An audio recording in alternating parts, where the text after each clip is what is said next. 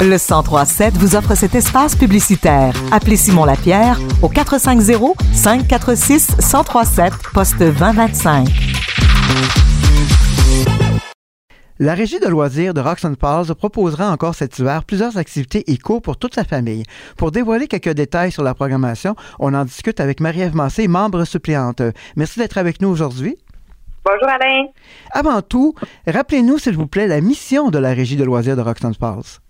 Oui, bien sûr. Ben là, il y a environ, euh, ben c'est quelques mois, il y a eu une grande réorganisation qui s'est faite au sein des loisirs de Roxanne Falls anciennement. Donc, on est devenu un organisme municipal qui regroupe euh, les loisirs de Roxanne Falls, le centre communautaire et la bibliothèque.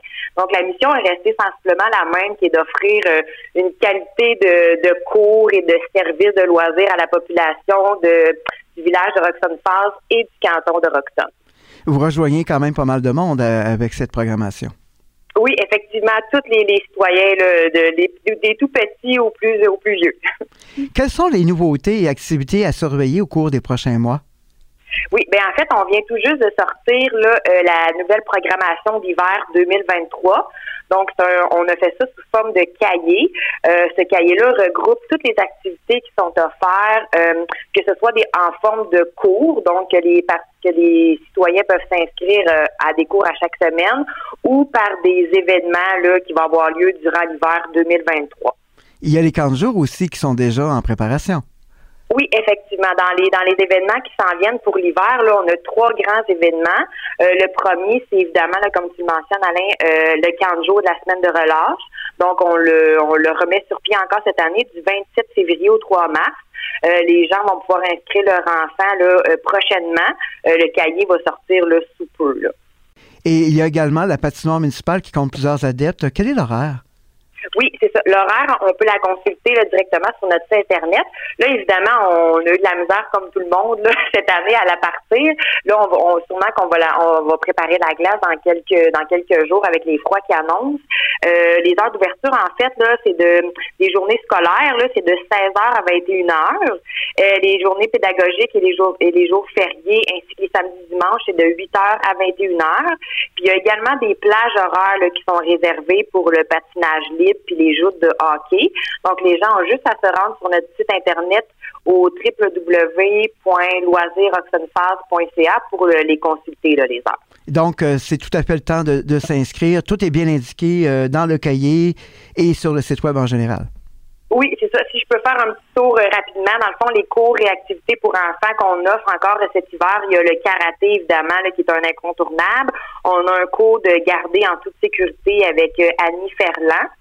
Euh, on a euh, des activités à la bibliothèque, évidemment, aussi. On a des heures du compte thématiques.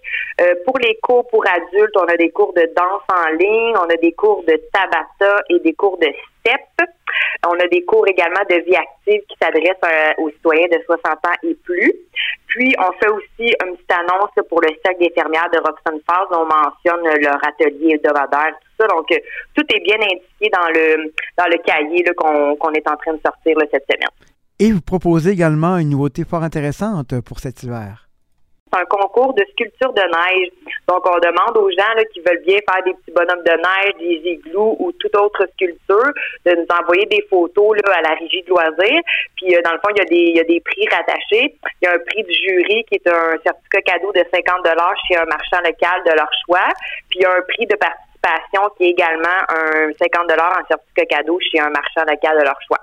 Et de plus, il y a des activités spéciales pour toute la population. Oui, c'est ça. Il y a deux soupers là, qu'on remet sur euh, pied.